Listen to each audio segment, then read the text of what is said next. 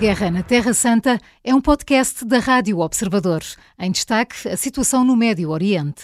Bruno Cardoso Reis, José Borrell revelou que 26 países da União Europeia apelaram a uma trégua imediata. O chefe da diplomacia europeia não revelou uh, qual foi o país que não seguiu a mesma linha dos restantes, mas Bruno disse que a Hungria já tinha bloqueado uma posição comum há uns dias. Sim, é possível que seja, que seja a Hungria. Uh, o Vítor Orban aproximou-se bastante de Netanyahu, portanto, como sabemos, eh, eh, Orban tem uma política externa muito ideológica, não é? Portanto, Sim. procura muito alianças com, com líderes de uma direita mais, mais radical.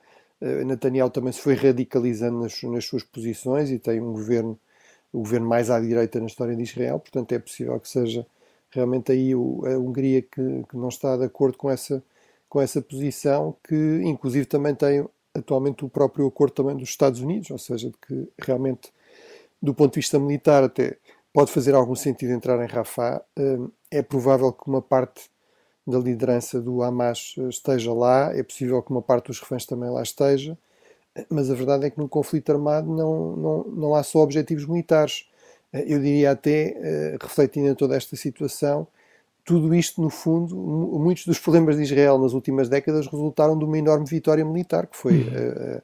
a, a, vitória na Guerra dos Seis Dias, em 1967, da qual resultou a ocupação destes territórios, não é? de Gaza uh, e da Cisjordânia, uh, e portanto foi uma enorme vitória. Uh, Israel adquiriu imenso território, não só esse, mas também território na zona dos Golã e, e toda a zona do Sinai, basicamente até o canal do Suez. no entanto, o único país com quem foi possível atingir realmente uma paz duradoura, a única zona onde foi possível realmente estabilizar a situação foi com o Egito, quando Israel aceitou devolver todo o território que tinha conquistado e, no fundo, ceder essa enorme vantagem que tinha conseguido pela via militar através de uma solução negociada. Um, entretanto, Netanyahu diz que vai apresentar ao Parlamento israelita uma legislação para rejeitar os esforços internacionais de impor um Estado palestiniano e, e afirmou ainda que vai manter o controle total da segurança precisamente da Cisjordânia e de Gaza, depois da guerra terminar. Uh, Bruno, de que maneira é que uma decisão destas pode condicionar o futuro primeiro-ministro, uma vez que Netanyahu terá uh, talvez pouca margem de continuar no cargo?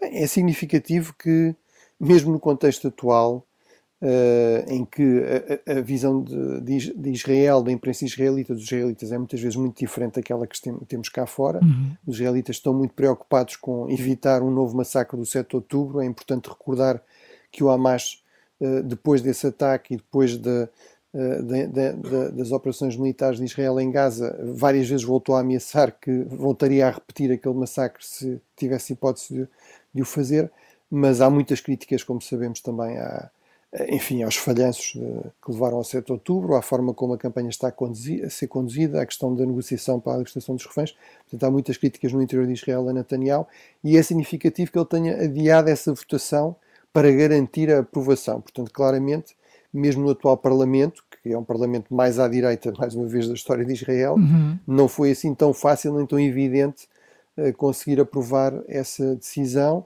Em relação a, impacto para o futuro, bem, não tem. Uh, Israel nem sequer, aliás, tem uma Constituição no sentido convencional, portanto, o Parlamento tem um enorme poder, é uma democracia, digamos, ultraparlamentar.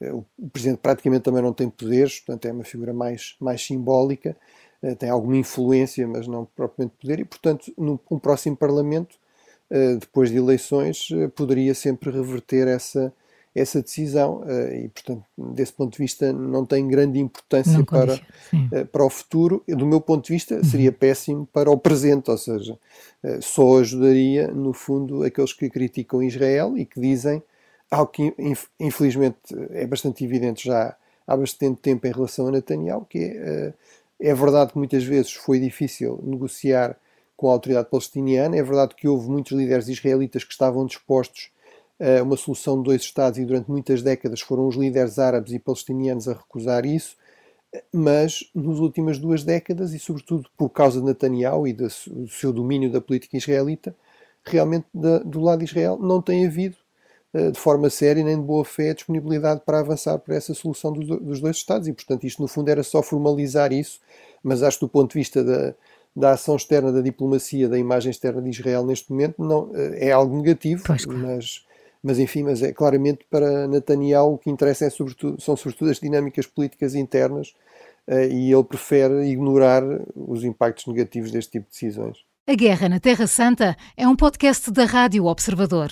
Vai para o ar de segunda a sexta, depois do noticiário das nove e meia da manhã e tem nova edição depois da síntese das quatro e meia da tarde. Está sempre disponível em podcast. Eu sou a Maria João Simões.